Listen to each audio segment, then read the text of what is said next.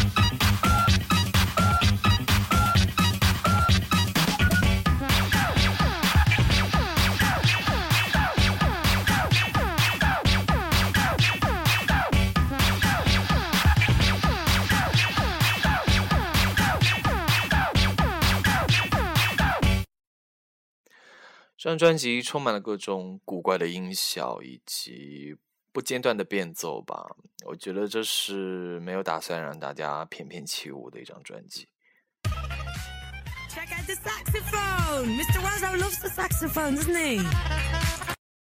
Concentrate.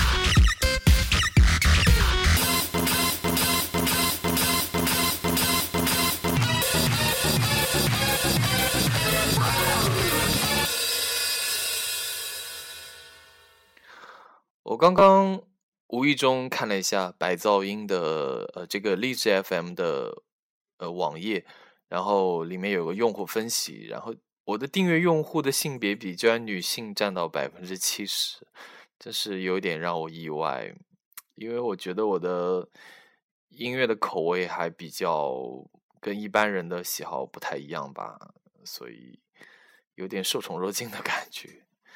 好了，最后来听一首 The Road 来结束今天节目吧。嗯，感谢大家收听白噪音，我们下期见。